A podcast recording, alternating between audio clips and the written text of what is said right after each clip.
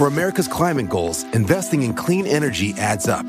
But what doesn't add up is an additionality requirement for clean hydrogen. Additionality would put an unnecessary and inequitable burden on domestic clean hydrogen producers and have serious consequences for America.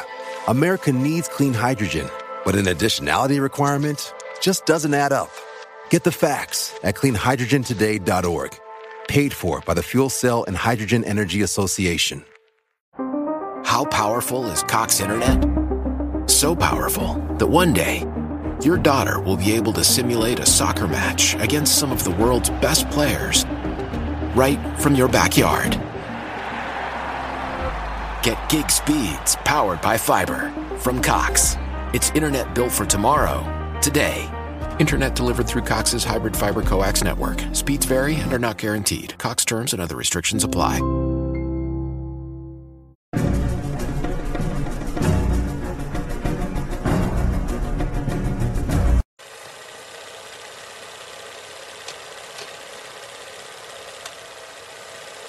Hola, ¿qué tal amigos? Sean bienvenidos a un capítulo más de Podcast Extra Normal.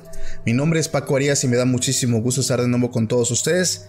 Esta ocasión es una ocasión bastante especial. Hoy está conmigo mi buen amigo, el narrador de Hablemos de lo que no existe. ¿Cómo estás, hermano? ¿Qué ha habido, buen Paco? Qué gusto saludarte. A ti y a tu audiencia, muchísimo gusto por estar otra vez aquí. Como dices, oye, un poquito apresurado, pero me invitaste a un gran tema, ¿eh? así es que muy agradecido. La verdad es que este tema que vamos a estar abordando es algo que desde que se empezó a hacer noticia pues mundial y por todos lados que lo empezaron también a platicar, noticieros, eh, perfiles, reporteros, por todos lados. Los mensajes me llegaron a los comentarios, a Instagram, al correo Paco, ¿por qué no hablas de los ovnis que pues ahorita todo mundo está viendo?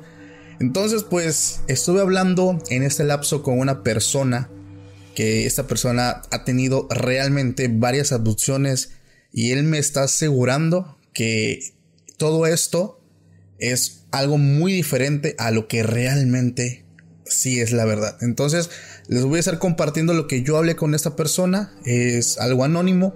Entonces no te vayas de este capítulo, vamos a estar abordando también unos temas que están sonando muchísimo en redes sociales como el tema de la computación cuántica y vamos a terminar pues hablando con uno de los casos de abducción más polémicos, más fuertes como es el caso de Pierre Fortunato Sanfreta.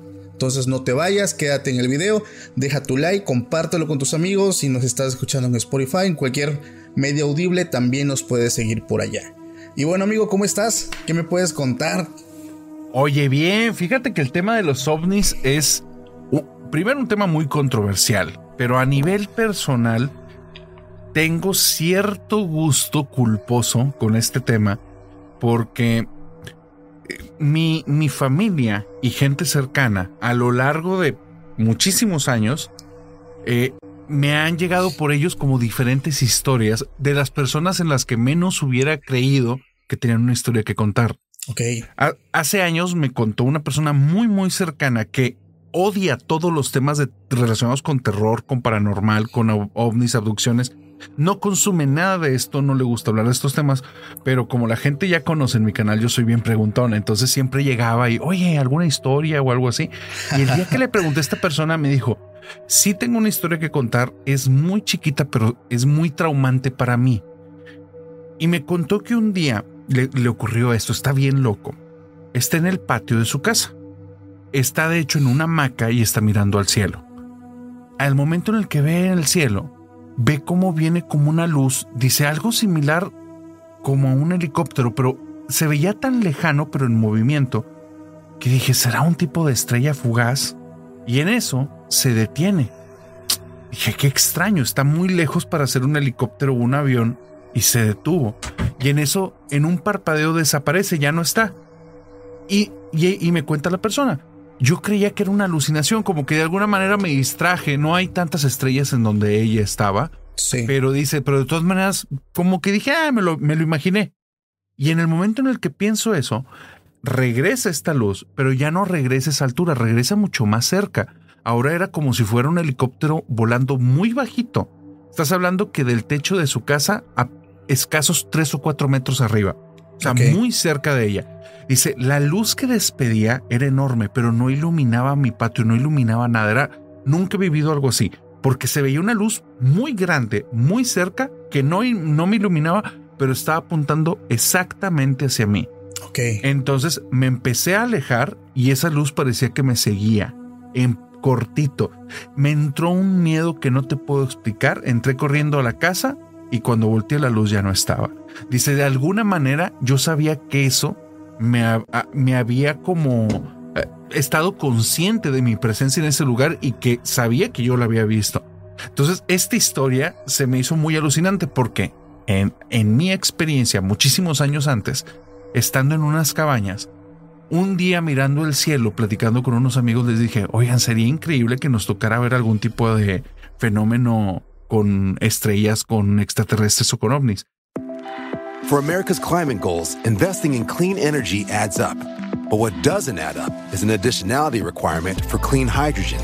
Additionality would put an unnecessary and inequitable burden on domestic clean hydrogen producers and have serious consequences for America. America needs clean hydrogen, but an additionality requirement just doesn't add up. Get the facts at cleanhydrogentoday.org. Paid for by the Fuel Cell and Hydrogen Energy Association. Why? Why? If you Why? have T Mobile 5G home internet, you might be hearing this Why? a lot. Why? Every time your internet slows down during the busiest hours. Why? Why? Because your network gives priority to cell phone users. Why? Good question. Why not switch to Cox Internet with two times faster download speeds than T Mobile 5G home internet during peak hours? Okay. Stop the whys and visit Cox.com slash 5G home for details. T Mobile prioritizes certain T Mobile phone users over home internet users during times of congestion. Y en eso vemos como una lucecita se está moviendo y creemos que es una estrella fugaz y después se le acerca otra y después otra y forman como un tipo de triangulito y se empiezan a mover como girando y después se, se separan los tres y se vuelven a unir formando otra vez como este triángulo de puntito en puntito. Y los Wow. volteó a ver y dije, güey, están viendo lo mismo que yo y en eso se separan los tres y se van. Nunca más he vuelto a ver otra cosa. O sea, eh, y, no fue algo como, ay, nos, nos dejó temblando y para nada. Pero fue algo muy extraño que dije, pues tal vez sí fue un ovni, ¿verdad? O sea, no conozco mucho el cielo, pero eso fue muy extraño. Esta es la sensación que varias personas me han contado de cuando también han experimentado este fenómeno. Y digo, qué dichoso que tú, tú, este, tú, tú ya lo viviste. La verdad es que es algo que yo todavía no, no he vivido. Me ha tocado las experiencias paranormales, desafortunadamente. Pero las experiencias de ovnis son, son muy... Te dejan ese sabor de boca de asombro, ¿sabes? No es miedo, es, es, es impresión. Porque este tema, te digo, es muy sonado y es muy de, ah, de misterio que cuando lo estás viviendo te, te quedas como de, no mames, ya lo viví yo, güey. Entonces, este, tengo cuates, y eso también ya le he contado en otros capítulos, que lo han visto, güey. Hubo uno que estuvo aquí conmigo, que es fotógrafo, le mando un saludo al buen Roger. El vato, güey, venía bajando de un cerro porque es de los fotógrafos que la neta se la rifan, güey. Se van al cerro a hacer tomas así muy chidas. Y ya bajando del cerro en el carro, güey, venía literalmente un platillo arriba de su coche, güey. O sea, Ok. venía arriba. Y dice, güey, veníamos tres fotógrafos en el carro. Los tres nos quedamos súper, hiper impresionados al ver semejante cosa arriba del coche. Y realmente estaba a una distancia que se podía distinguir muy bien. Y eso nos Claro. siguió por casi cinco minutos. Los dos que venían atrás se quedaron tan asombrados y no dejaban de mirar el cielo. Y yo nada más venía espejeando, porque venía manejando y y decía, por favor, tomen fotos, tomen fotos. El colmo de los colmos, güey. Fotógrafos, las cámaras a un lado, el dedo todo el tiempo en el gatillo, güey. Y ni una foto y ni un video, güey. O sea, tenemos- es que en ese momento no piensas en otra cosa más que en contemplar semejante, pues, monstruosidad, güey, porque es algo impresionante. Entonces, digo, desafortunadamente en mi caso no ha sido así, pero cuando también hablé con esa persona que tiene experiencia en ovnis, él me decía que es posible experimentarlo, pero con una comunicación telepática. Yo le dije, ¿cómo funciona eso? Él me decía, antes de irte a dormir, asómate a la ventana, cierra los ojos y pídeles que se te muestren. Yo me saqué de onda, güey. Le digo, ¿neta? Hazlo, me dice, hazlo. En serio, hazlo. y en los próximos tres días me cuentas qué va a pasar. La neta, cuando me lo dijo así, sí me dio algo de cosa, o sea, la neta sí me dio algo de miedillo, y dije, no, no, entonces eso me suena como a Baby Blue o no sé, entonces este yo, algo más paranormal algo, que algo eso me suena algo más paranormal que algo más ovni, entonces dije, mm, bueno, por el momento andamos tranqui, entonces digo, si alguien lo quiere hacer y, me quiere contar adelante lo pueden hacer. Según es una forma para que ellos se te muestren, entonces, ah, y eso sí, él me dice, ellos escogen a quién sí y a quién no. A veces hay personas que lo están viendo y le dices al de tu lado, oye, mira hacia el cielo, y esa persona no lo va a ver. Y tú sí lo vas a estar viendo, esos, o incluso otra persona más, esa sí la va a estar viendo, y otras personas no. O sea, ellos como que buscan con quién sí y con quién no. La neta, esto está también medio extraño, pero él me está asegurando que eso es muy posible. Pero bueno, narrador, te quiero hacer una pregunta. Claro, cuéntame. Y también a toda la gente que nos está escuchando. ¿Ustedes qué piensan de todo lo sonado con el tema ovni que ha estado sonando por todas partes. Fíjate que remontó hace poco, no sé si fue por lo de los globos o por los archivos desclasificados o el tema de la computación cuántica, pero sí vi que todas las redes, de hecho, mi, yo no, no consumo mucho de este tema y de repente mi feed estaba saturado de eso.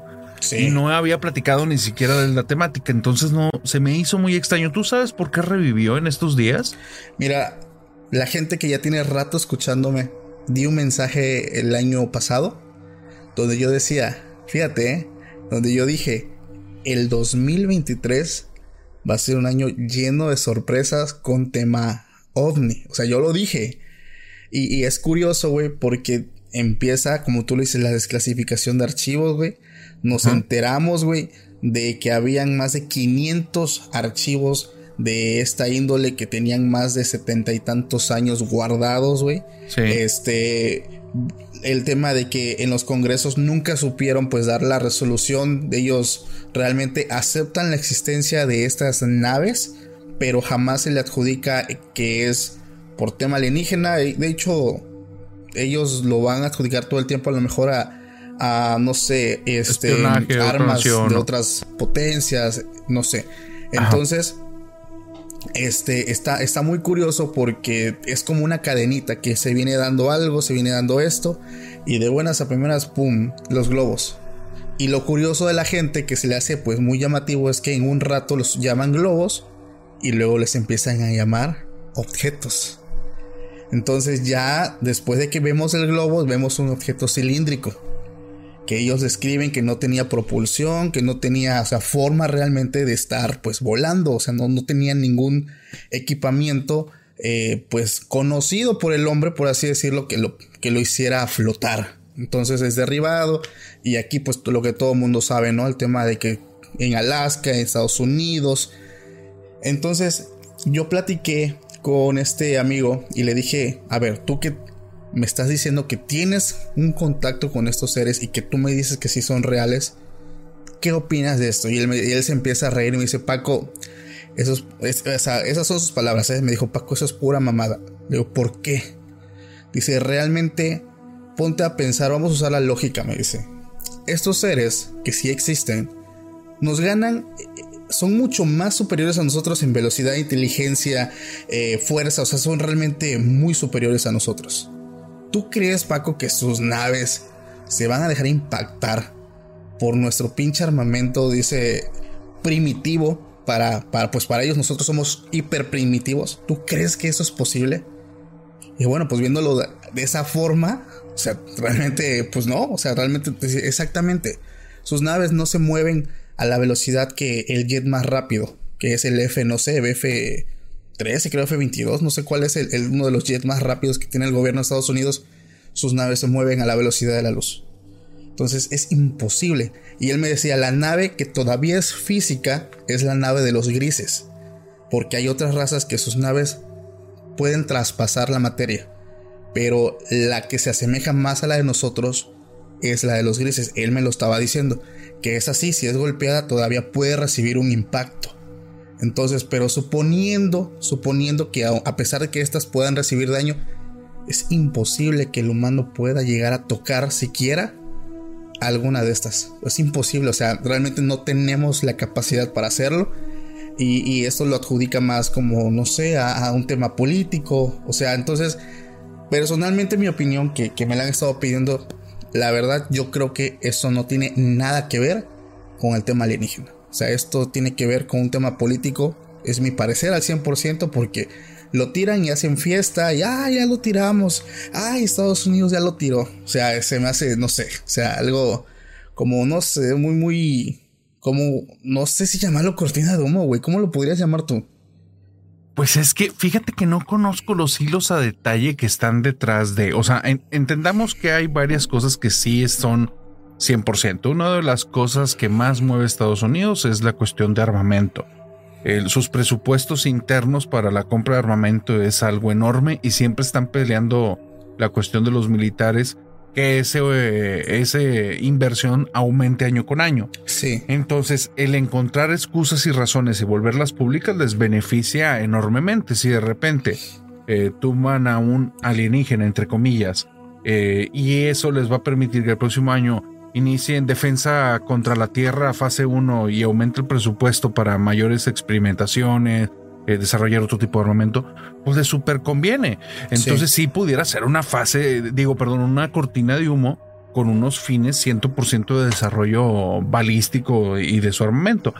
Por otra parte, el, sí son muchos años en los que se, sí se está hablando justamente de eso, que en Estados Unidos si hay unas políticas de estilo de defensa de la tierra y que si hay una cantidad de lana invertida para poder detener o hacer frente a cualquier ataque alienígena. Y eso es muy extraño.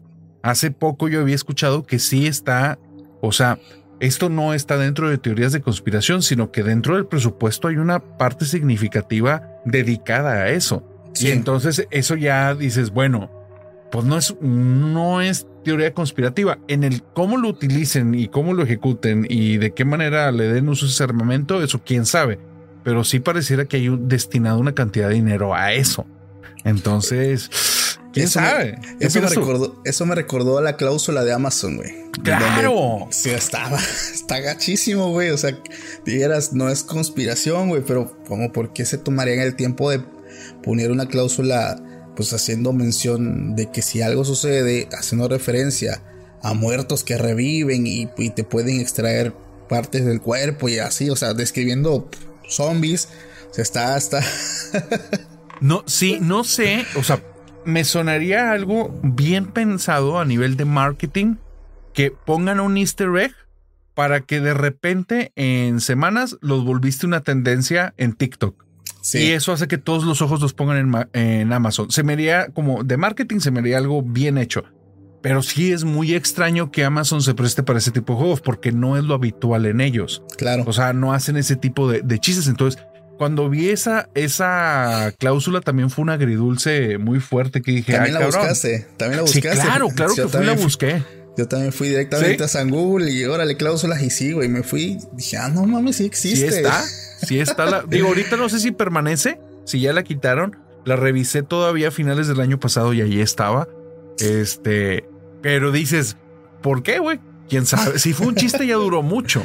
Entonces es, es, extraño. Y es que cuando se hizo tendencia ya tenía rato de haber estado. O sea, no era de apenas. Y es lo que la gente decía: es que, güey, si es un chiste, esta, esta madre tiene.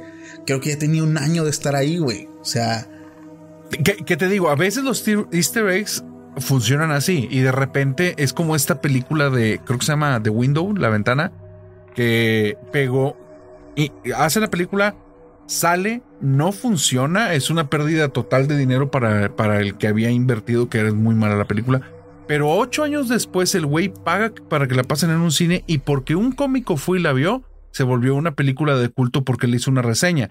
Y a partir de ahí, James Franco hizo el remake de esta película del Disaster Artist y habla de toda esta película. Pero el punto es que fue ocho años después, fue cuando vino el easter egg que, que golpea. A veces el easter egg es así, lo ponen ahí a ver qué sucede, a ver qué sucede, tarda un chingo de tiempo, después revienta, justamente porque la gente olvida que ya alguna vez fue.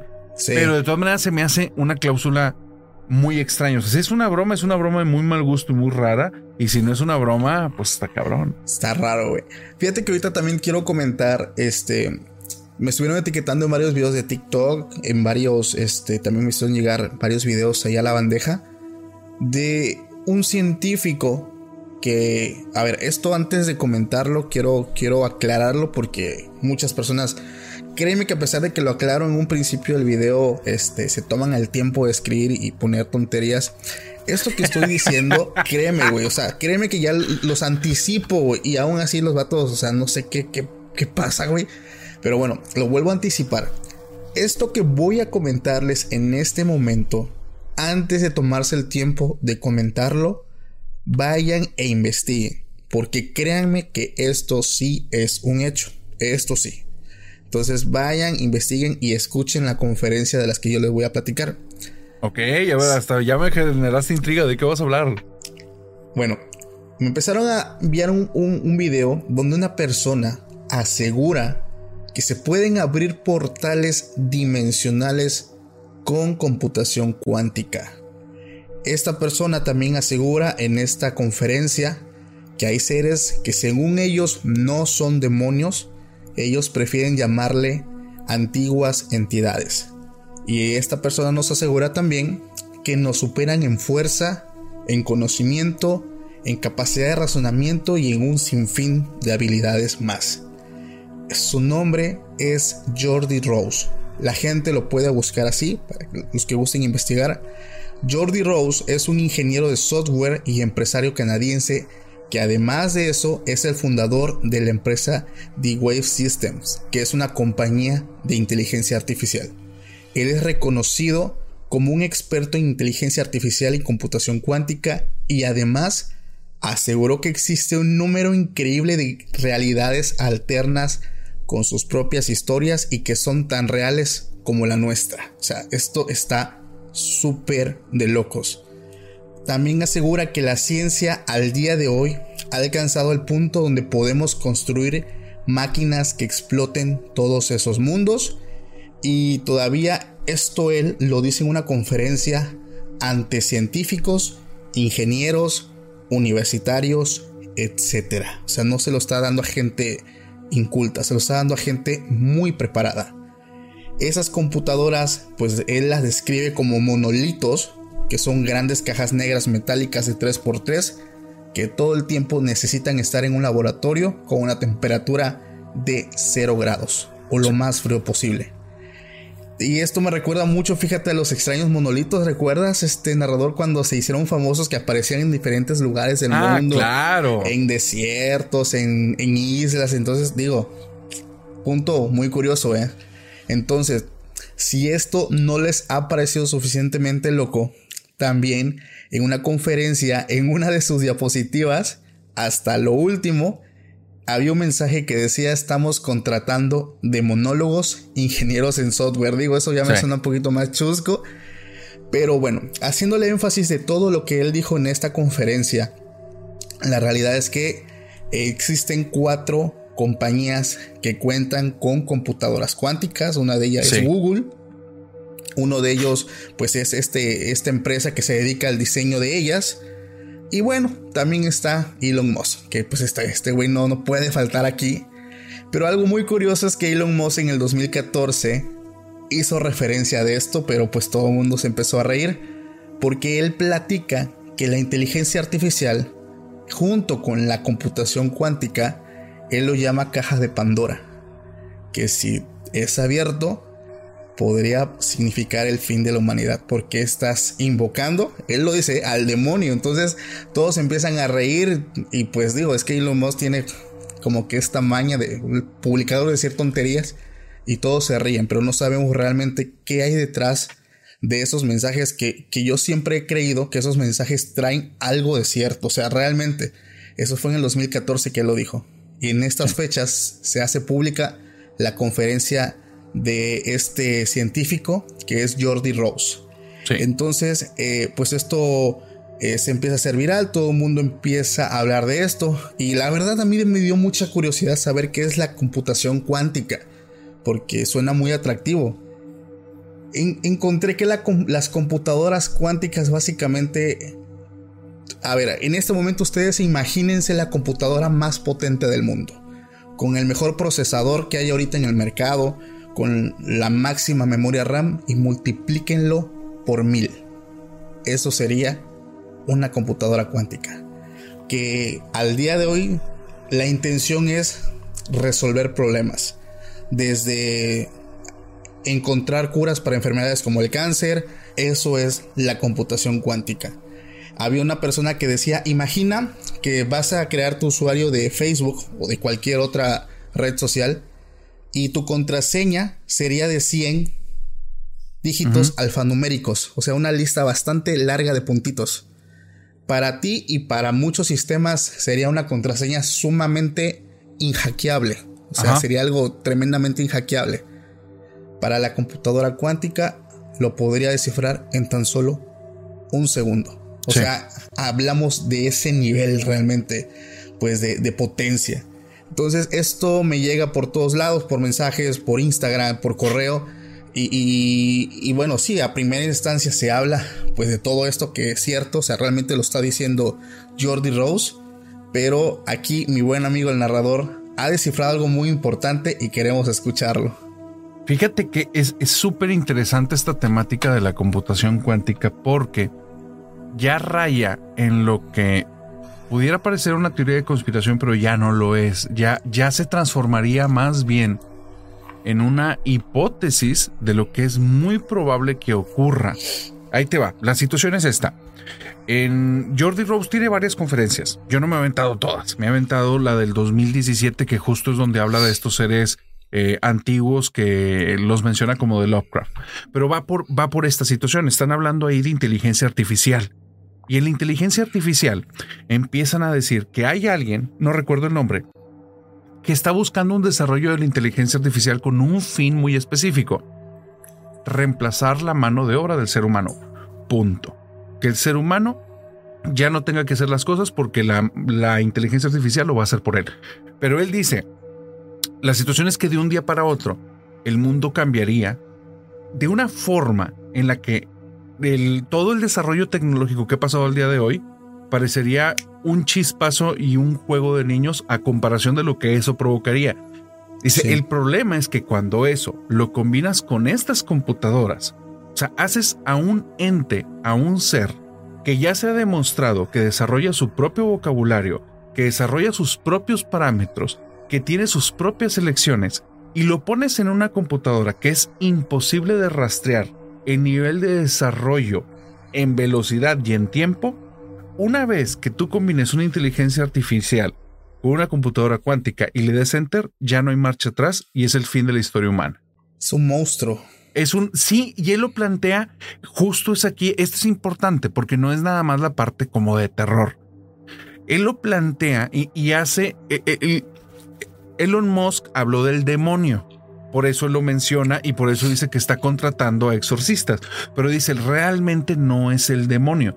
Con el demonio, con un exorcista, lo, lo exorciza según la creencia y el folclore. Va. No, no es por decir que no existe, sino para, nada más para entender la figura. Él está diciendo que es un demonio y que con un exorcista lo puede sacar. Entonces, ocuparían exorcistas que sean ingenieros en software. Pero dice, pero esto que vamos a crear no es un demonio es como ese ser que es tan grande y tan poderoso que nosotros nos volvemos tan lejanos a él y tan insignificantes que si nos destruye o es porque no le interesamos o es por juego o es por descuido, pero es tan insignificante como para nosotros sería una hormiga.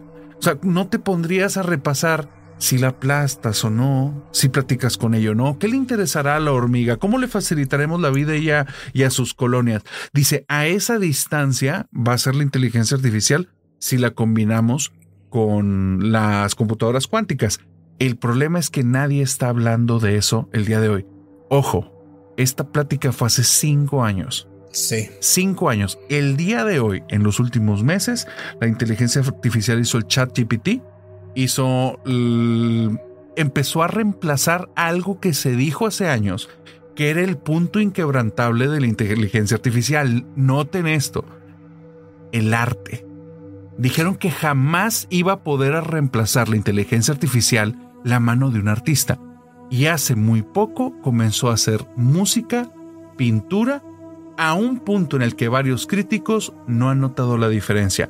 ChatGPT ya lo pusieron a prueba y pasó, si mal no recuerdo, un par de tesis en Harvard. Entonces te está hablando que ya pasó ese límite en el cual sí puede empezar a hacer cosas del ser humano y todavía no está la combinación con una computadora cuántica. Está increíble todo esto, no manches. Créeme que, o sea, es comprender la magnitud de, lo que ya estamos viviendo.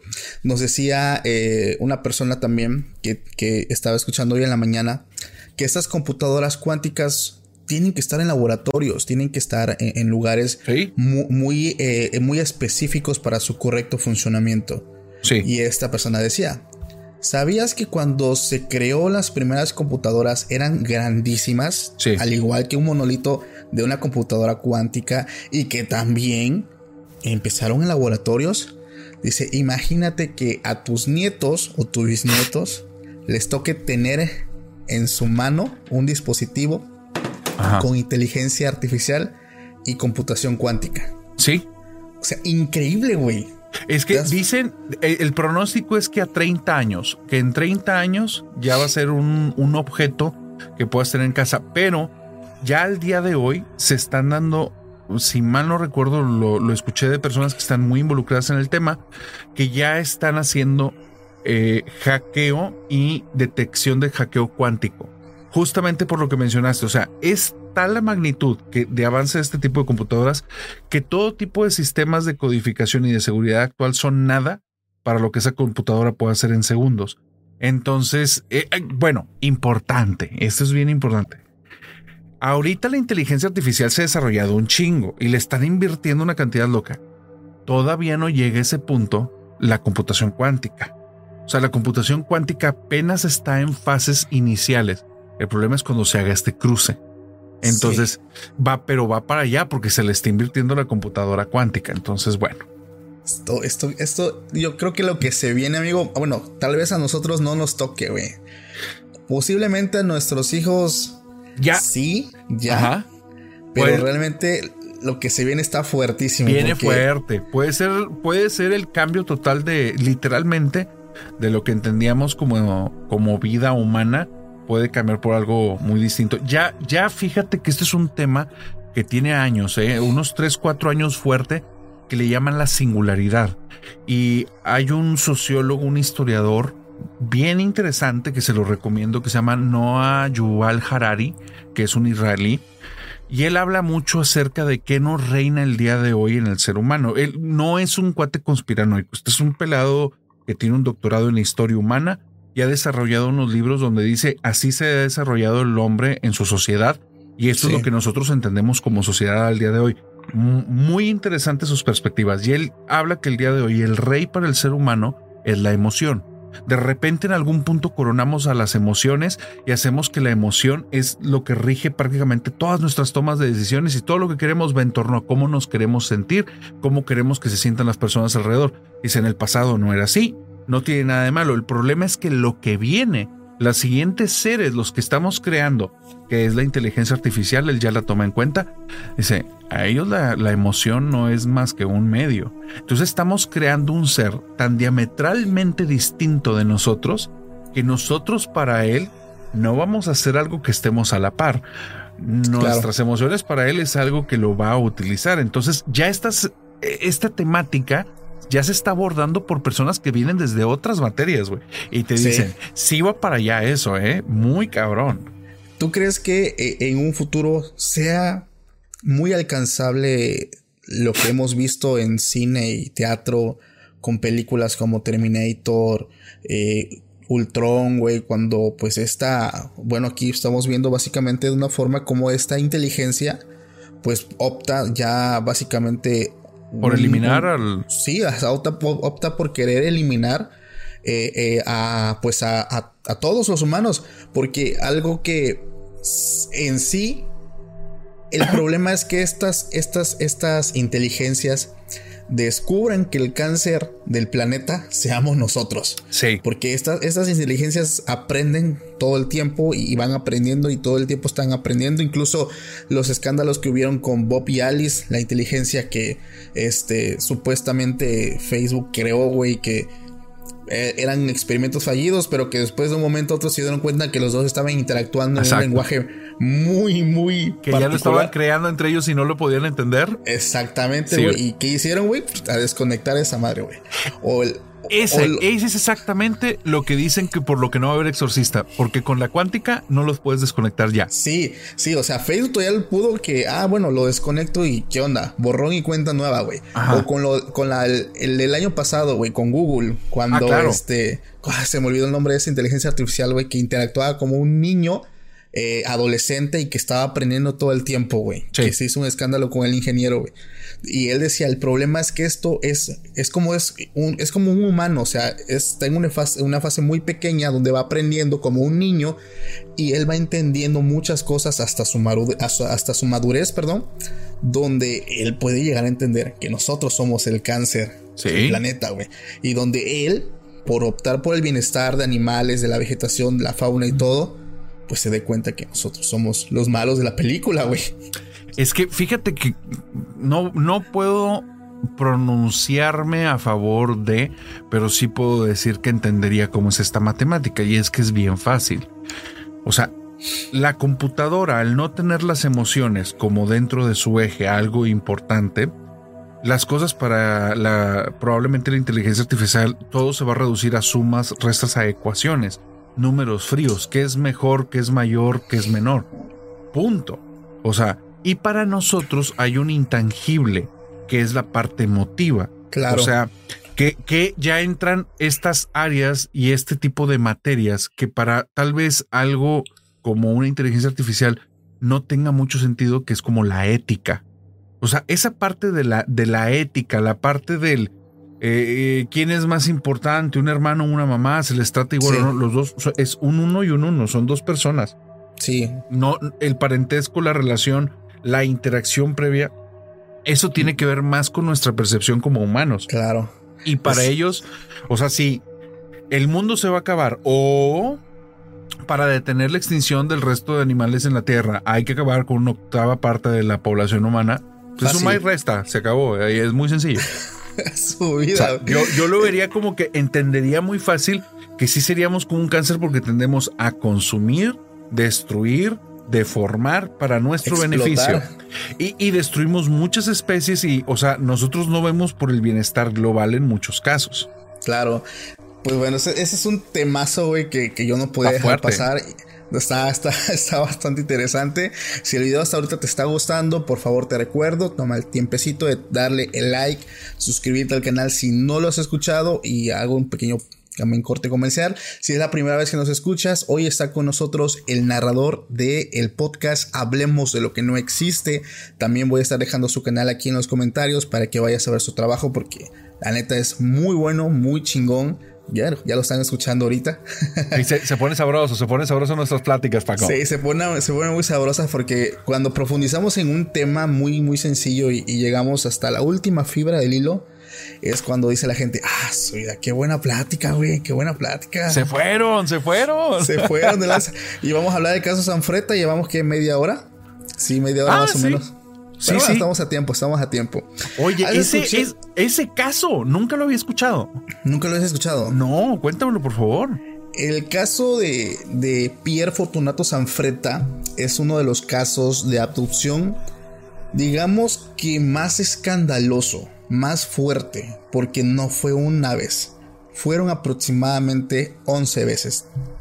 Y nuevamente, eh, antes de comentar algo, por favor tómate el tiempo de investigar porque este caso sí está documentado. Es el caso, como lo decía, de Pierre Fortunato Sanfretta, que esto ocurre entre los años de 1978 y 1982 en Génova, Italia. Eh, esta persona era un guardia de seguridad que trabajaba, pues bueno, para una empresa privada y él estaba encargado de cuidar una zona en, en Génova. Entonces, él, pues al ser un guardia, pues tenía todo su armamento, tenía su, radio, tenía su vehículo, él, andaba en un Fiat. Entonces, pues él ya tenía como que, digo, su, la zona adecuada para eh, hacer sus rondines, estar cuidando pues lo que él tenía a su cargo. Pero una noche observó unas extrañas luces que se estaban pues posando en una finca. Él en ese momento da aviso por radio a sus compañeros y decide ir a investigar. Él intenta sorprender a las personas que estaban dentro de la finca, intentó incluso se da la vuelta para tratar de verlos sin que ellos los vieran y cuando siente de buenas a primeras que alguien toca su hombro, él, él voltea y ve a un ser de casi 3 metros de alto. Era un ser tipo reptiloide de piel arrugada. Él describe que tenía la piel arrugada como si fuera una persona muy anciana.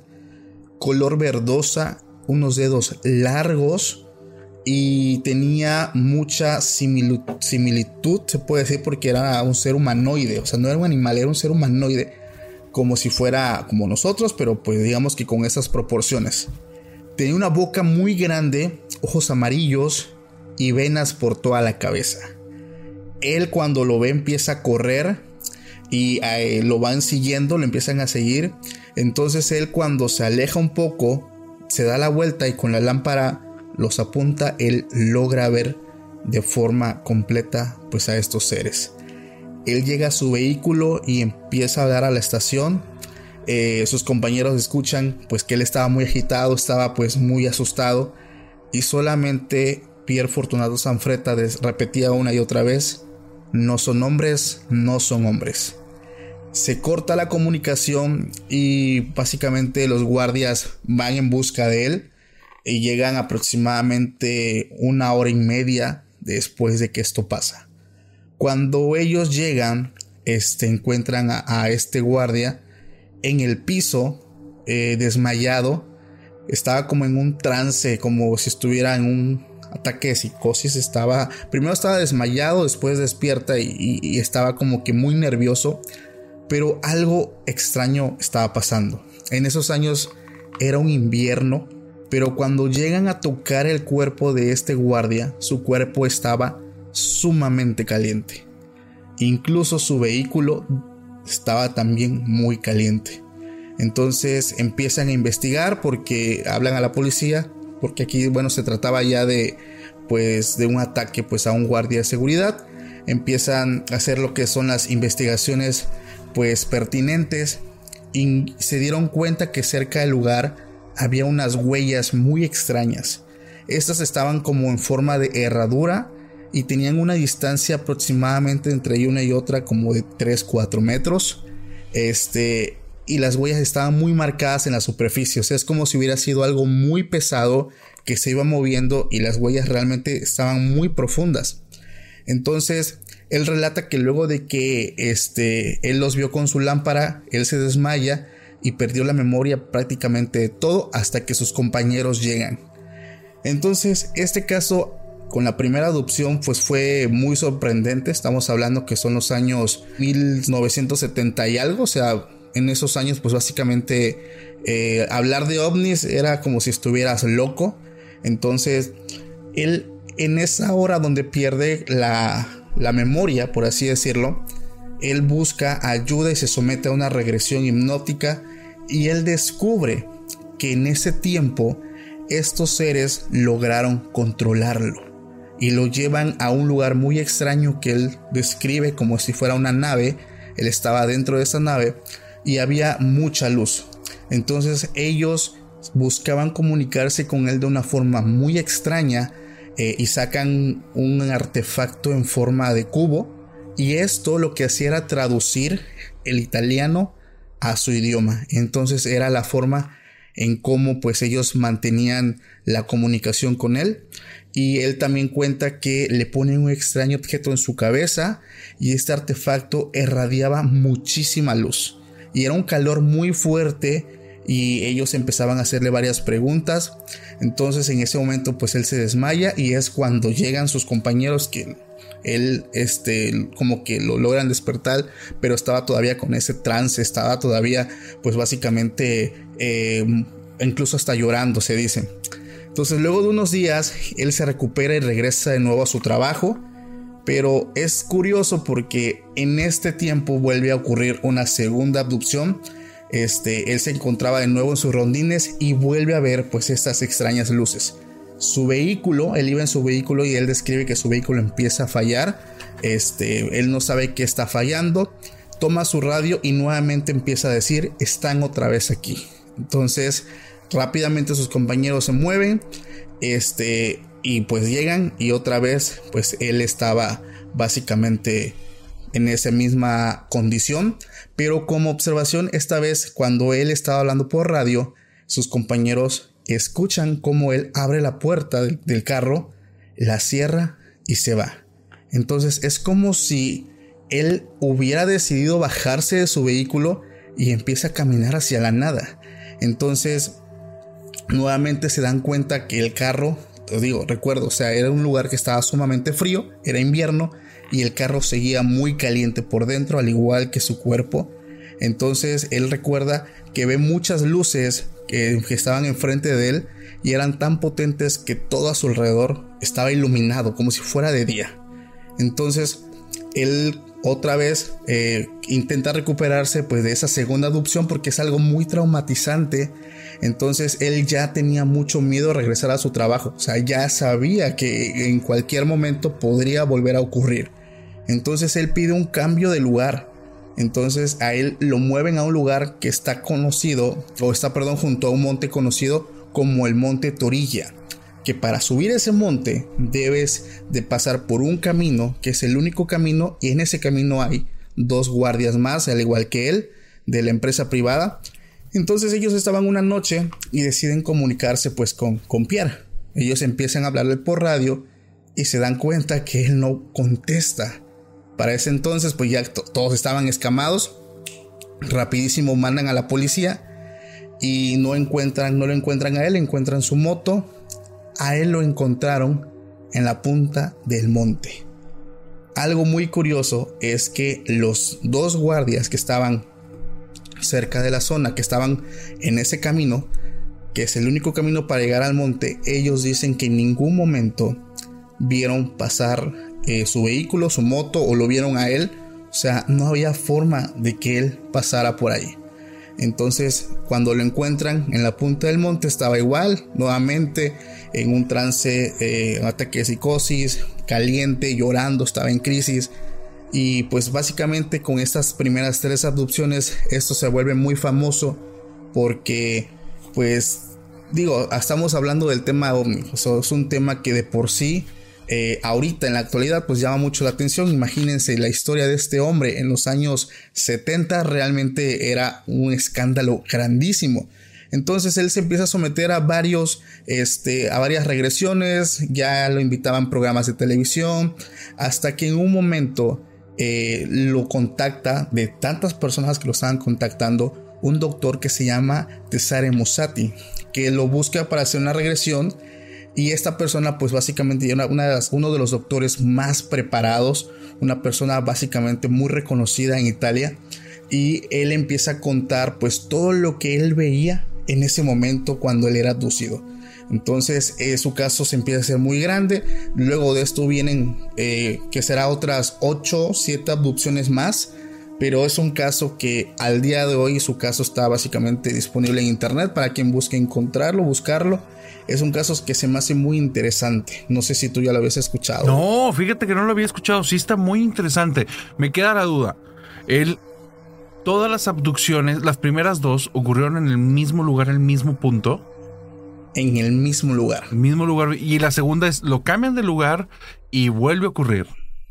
Exactamente. Incluso él en ese momento él ya había pedido un cambio de vehículo Ajá. porque él decía, no, pues cualquier cosa me subo a la moto y me muevo rápido me muevo más rápido. Entonces pasó lo mismo, o sea, eso no, no hubo diferencia. ¿Y él era guardia, o sea, policía o guardia guardabosques?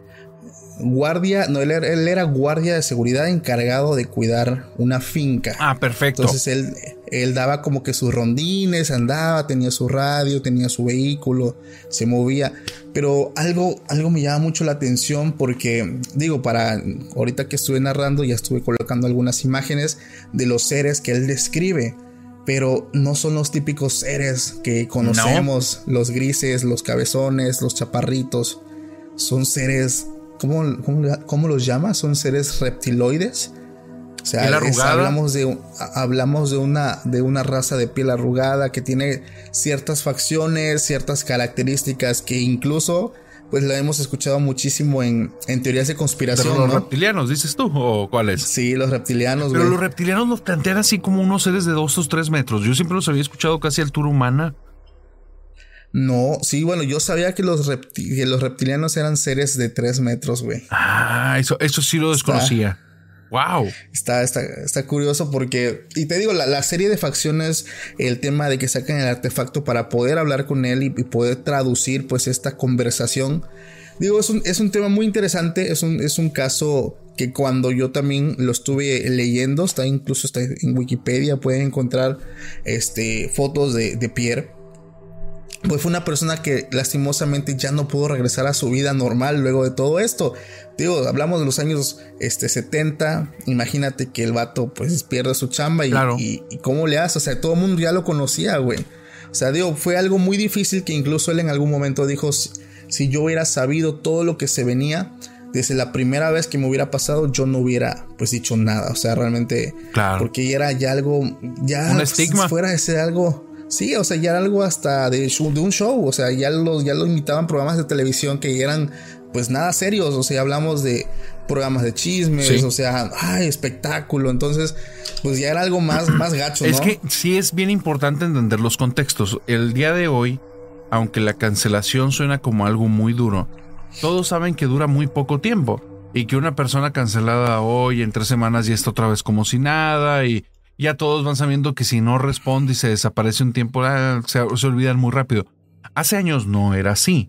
Hace años cuando una persona caía en un tipo de escándalo, esto te, te estoy hablando de 60, 70, 80, 90, inicios de los 2000 ya fue bajando el tiempo, pero una persona que era quemada o que se le sabía algo o que la historia en torno a alguien se volvió pública, eso podía durar hasta 20 o 30 años. Y las personas Sí, seguían güey. difundiendo el mismo rumor. ¿Por qué? Porque los medios de comunicación no eran tan rápidos. Las personas no se enteraban al mismo tiempo de todo. Y eso provocaba que estas historias iban pasando como de generación en generación, de boca en boca. La difusión era lenta, lo que hacía que permanecieran más tiempo vigentes. Entonces eso hacía que si a ti te ocurrió ese tipo de cosas y te empiezan a pasar en programas, estás frito en, en una zona geográfica muy amplia. Eso va a ser como que de aquí en adelante. Valiste. Sí, mínimo en tu Sí, lifetime así va a ser. Está cabrón. Sí, güey, no, está, está cabrón, güey. Y, y digo, a partir de aquí vienen muchos casos, pues ya de abducciones. Este, aquí en lo largo del podcast se ha estado hablando de las mujeres que son ocupadas con fines reproductivos, que eso se me hace muy interesante, güey. Ya tú también has escuchado acerca de Fíjate eso. que había escuchado en casos de abducción, ah, de abducción, hay una película que está basada, creo que en hechos reales, creo, que es el cuarto contacto de Mila Yukovny y, y esa hablaba sobre esta psicóloga que estando en Alaska un día tiene un- una regresión con un psicólogo por una situación muy fuerte que vivió con el esposo. Si mal no recuerdo, creo que el esposo lo encuentran muerto. Y a raíz de la... ¿No has visto la película? Uh, No, no, no, no tienes que ver esa película. Tien- no, no. ¿Cómo se llama? La gente que, que les gusta toda esta temática de abducciones y temática ovni es el cuarto contacto. Ya tendrá unos, unos añitos, pero está impresionante. Ahora, no los efectos. Clávense en lo que te están contando en la historia y en las grabaciones. Porque la historia eh, inicia donde Mila Yukovny está frente a la pantalla y dice: Yo soy una actriz y estoy representando a esta mujer y lo que ella vivió. Esto es una dramatización de lo que ella vivió. y la película o semidocumental te va pasando en tomas. De repente es ella y de repente ya estás viendo a la persona real en las grabaciones reales, con las cintas reales, que era lo que le estaba contando el psiquiatra. Y lo que ocurre es que se Sí. empieza a dar cuenta que sus recuerdos están alterados y parece que ella, junto con una gran cantidad de la población de su ciudad, fue abducida, güey. Y tenían unas historias que están muy, muy macabras. Y todos tenían la misma visión. Afuera de la ventana de su cuarto, una lechuza. Y no tenía sentido. El, el psicólogo donde empieza a ver eso, dice que es chingados porque todos ven una lechuza. Hasta que empieza a darse cuenta que no es una lechuza, güey. Y que todos están viendo. No. Está bien fuerte la película. Esa véanla. No manches, hoy me la viento, güey, hoy me la viento. Fíjate que en algún momento vi el flyer de, de la película, pero no se me hizo como que, ah, como que tan llamativa. Sí, pero pues digo, si tú me la estás recomendando, es un hecho que debe estar muy buena. ¿Tú conoces algún caso narrador que sea muy sonado que tenga que ver con el tema de abducción? Bueno, había uno, el, también es basado en una película. ah, La primera película que yo vi de esta temática se llama El fuego en el cielo y está basado en unos casos de unas abducciones en Estados Unidos. No recuerdo bien ahorita la zona, pero en los que hablaban que las personas tenían recuerdos de haber estado en esas salas que son totalmente iluminadas de color blanco, en estar en gravedad cero y que sentían cómo había procedimientos quirúrgicos en su cuerpo, pero Wow. ellos conscientes y con muchísimo dolor de todo lo que estaba pasando, pero al mismo tiempo el- no, no se morían, aun cuando eran, eran abiertos y eran movidos en su interior, no sin saber por qué. Y los encontraban en medio del bosque, en zonas donde había sido como todo quemado alrededor y las personas estaban Sí. desnudas en posición fetal cuando las encontraban. Sí. Así es como también encontraban a, ¿Sí? a este guardia. eh, sí, en posición fetal. Está bien. Estaba así como- Exacto. sí, está. Y eran, o sea, hombres y mujeres. Y, y en la película está muy fuerte porque una de las personas cuenta que lo llevaron a una cámara donde se veían miles de personas como en un tipo de vaina que estaban ahí guardadas. O sea, como que personas que fueron abduciendo, abduciendo a lo largo del tiempo y no todas las regresaban. Yo estuve leyendo, este, igual platiqué hace algún tiempo de las mujeres que supuestamente eran como que usadas para la reproducción, porque estos seres, a final de cuentas, al igual, digo, eso no lo comenté en el caso de Pierre Fortunato Sanfreta, a él le dijeron que ellos venían de un lugar que mencionan que se llama la tercera, el- la tercera galaxia, me parece, algo así, no recuerdo muy bien, y que ellos buscaban ese acercamiento porque al igual que con otros casos, su ADN es muy compatible con el nuestro.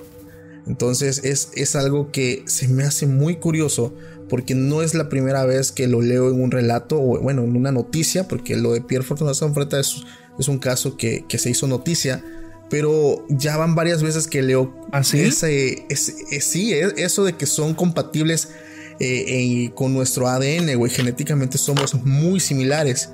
Y me decían otras personas que les gusta y que son amantes de las teorías conspirativas Ajá. que supuestamente esto es porque desde la, se puede decir el comienzo de la humanidad con el tema de los Anunnakis y la madre, güey, Ajá. que pues estos vatos como que tuvieron, ¿cómo le dicen ellos? Cruza con los Homo sapiens y que de ahí salimos nosotros. Ah, digo, bueno. son, son estas teorías. Pero viéndolo así, digo, ok, entonces tomando o suponiendo que es cierto, pues en teoría sí tendríamos que ser Compatibles. compatibles ¿no crees? Pudiera, fíjate que soy, la genética no es mi área, pero sí había escuchado muchas eh, teorías y planteamientos que también pudieran ser que este programa fue algún tipo de cultivo de ADN alienígena y que sí hubo una raza anterior en la cual provocó la, la creación del ser humano. Te digo, no sé, la gente que está en la, en la ciencia, ya en cuestiones, supongo que de física o, de, o cuestiones de genética, podrán determinar mejor. Pero pues, no me suena del todo descabellado. Vamos, suponiendo que existe una, una especie y que es más inteligente, que ya tuvo acceso al planeta desde hace mucho, pues no se me hace descabellado que pruebe con planetas probando generar vida y o, para observarlo para algo. O sea, no, no, no me Claro. suena eh, descabellado, pero tampoco lo podría asegurar. Ahora, si viene de un mismo ADN, por lógica, pero pues la lógica no es el campo de la genética, pero por lógica me sonaría Sí. pues que sí haya compatibilidad. For America's climate goals, investing in clean energy adds up. But what doesn't add up is an additionality requirement for clean hydrogen. Additionality would put an unnecessary and inequitable burden on domestic clean hydrogen producers and have serious consequences for America. America needs clean hydrogen, but an additionality requirement just doesn't add up. Get the facts at cleanhydrogentoday.org. Paid for by the Fuel Cell and Hydrogen Energy Association. Why? Why? If you have T-Mobile 5G home internet, you might be hearing this Why? a lot. Why? Every time your internet slows down during the busiest hours. Why? Why? Because your network gives priority to cell phone users. Why? Good question. Why not switch to Cox Internet with two times faster download speeds than T-Mobile 5G home internet during peak hours? Okay. Stop the whys and visit cox.com slash 5G home for details. T-Mobile prioritizes certain T-Mobile phone users over home internet users during times of congestion. Sí, güey, te es, es este, algo que, que también a mí me suena muy lógico. Este, y bien, de aquí se desprenden un chingo de teorías bien locas, güey, que, que ya ni las comento porque. Sí, se pueden ir Luego, ya al baño, dices tú. Sí, sí, no, esto sí es este mera especulación y son un chingo de teorías que, que hay pues por todo internet. Ajá. Están bien locas. Narrador, Cuéntame. algo con, con lo que te quieras despedir de nosotros, alguna historia Sí, que nos claro que tengas? sí. Fíjate que también una persona muy cercana me contó. ¿Qué? Bueno, hay dos historias. Es que a- a- a- había. Sí, porque una es de un platillo volador, pero fue, fue muy, muy raro. Simplemente lo vieron arriba de un cerro durante muchas horas y alguien me dijo estaba en búsqueda de agua y yo no, porque hasta donde sabemos, en el cerro en el que lo vieron es un cerro desierto y justo en paralelo a 10 kilómetros es donde están los depósitos de agua. Él estaba en la dirección contraria. Entonces no se sabe realmente por qué estuvo ahí, pero estuvo, muchas personas lo llegaron a ver enorme. Estás hablando de algo que la meseta del cerro mide dos kilómetros y era algo que sobrepasaba por mucho la meseta del cerro. Y estaba, pues se veía escasos metros, pero a la distancia. Entonces puede ser a 50 metros o menos de la parte más alta del cerro. Una nave enorme con un color que era como plateado transparentoso, como si reflejara todo su entorno y se veía como vibrante. Y personas, me tocó conocer, o sea, un grupo de personas que estuvo presente en eso y me dicen, güey, estuvimos 20 minutos viéndolo, se nos hace poco. Y era algo ahí, o sea, no, no, no tomamos, o sea, estás hablando que esto sucede a inicios de los 2000, no había ni el equipo. Entonces, Sí, claro. ellos estaban aparte en unas vacaciones, dice que simplemente se quedaron como sentados viendo y fue, es algo que los, como lo mencionaste, te asombra tanto que ni, ni siquiera hay conversación.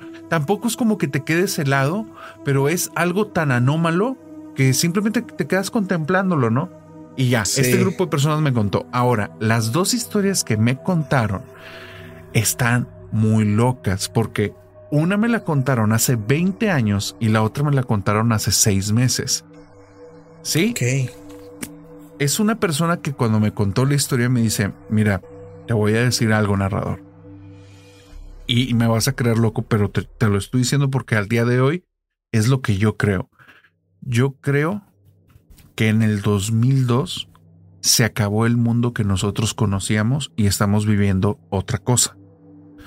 Esta persona que me lo cuenta no es un conspiranoico, de hecho es la única veintiúnica teoría que tiene y es por algo que vivió. Dice, mira, yo iba manejando en un carro. Venía por una calle muy grande que cruza de extremo a extremo mi ciudad. Solo que es en, es, digamos que es en una pendiente. Todo el tiempo voy en bajada.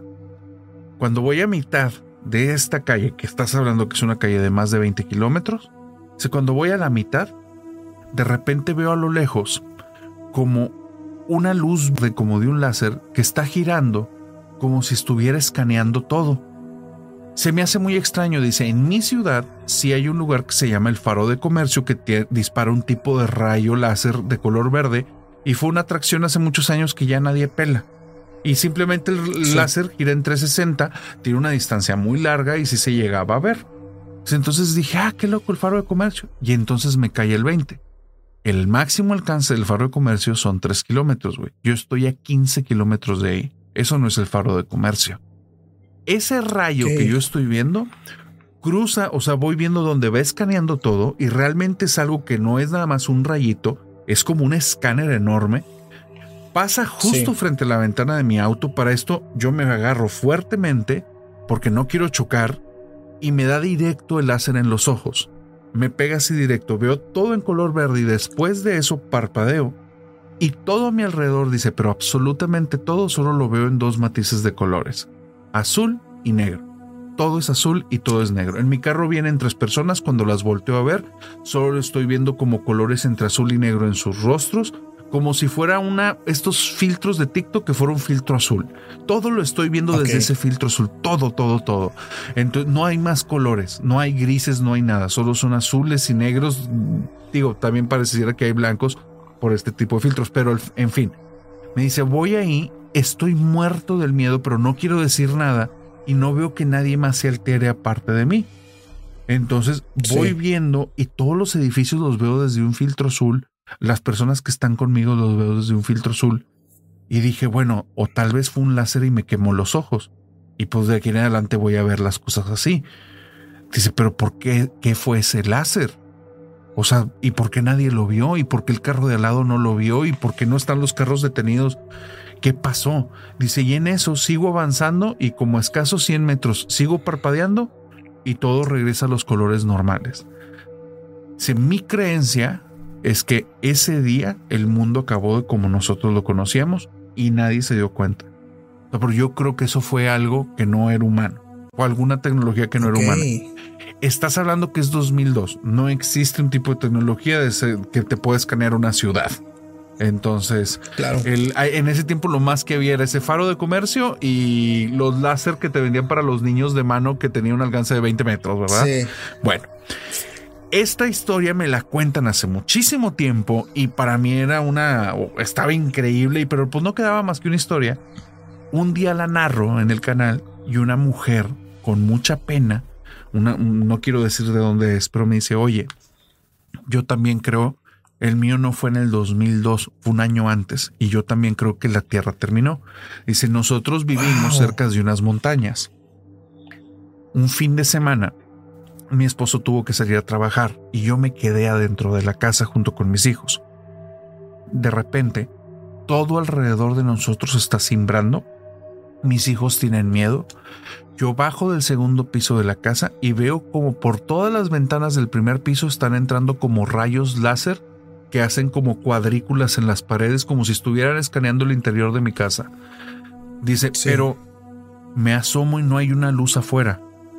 Entonces estoy buscando por dónde está entrando la luz y realmente lo que yo veo que rebota, todo viene desde una chimenea que arriba está tapada. Alguna luz entró Wow. desde ahí, empezó a escanear mi casa y ya no volvió a pasar nada. De repente dice, yo despierto al día siguiente, no sé ni en qué momento me fui a dormir porque fue algo muy impactante. Mi esposo está en la cama, le pregunto cómo le fue anoche, me cuenta de una conversación que nunca tuvimos, que yo no recuerdo que haya tenido. Eh, mis hijos no se acuerdan de que la casa se imbró, no se acuerdan de nada. La única que se acuerda de ese evento fui yo. Y ahora que escuché tu historia, sé que puede ser que algunas personas lo hayan vivido, pero se les borró la mente. Tremendo. Entonces, con eso me quiero despedir. Estas dos historias que están bien, cabrón. No manches, digo, si, si alguien de lo que nos escucha tuvo algún evento por el 2002, 2001, estaría interesante que lo hagan llegar, ¿eh? porque sería como que la actualización de tus, de tus dos historias, güey. Está cañón, pero está, bien fuerte, raro, güey. Sí, cabrón, y es que el, el efecto de que te borran la memoria, digo, es un clásico, güey. Estaría increíble que alguna de estas personas podría ir a algún tipo de regresión, güey. Estaría. Estoy seguro que se asombrarían al saber lo que realmente pasó. Sí, sí, sí. Si hay algo más oculto ahí, Estaría. sería interesante ver qué, qué, qué más historia está detrás, detrás de esto. No, mi hermano, tremenda despedida ¿Te esta. gustó? Está muy fue una, bien, fue una buena salida, Sí, ¿verdad? Fue muy buena, la neta está, está muy bien. De hecho, viene de la mano con lo que estamos hablando. Y también a ustedes, chicos, si el video les está gustando, les vuelvo a recordar que puedes dejar tu pulgar arriba, puedes suscribirte. Eh, hoy estuvo con nosotros el narrador del el podcast Hablemos de lo que no existe, un podcast la verdad muy bueno, es de mis favoritos. Entonces también te recuerdo que estamos dejando el link en la descripción para que puedas ir a conocer el, tra- el trabajo de mi buen amigo el narrador, mi amigo Ice, porque también te dicen Sí, Ice, también ¿verdad? dicen el buen Ice Murdoch. Entonces, Paco, Murdoch. gracias, gracias a tu audiencia.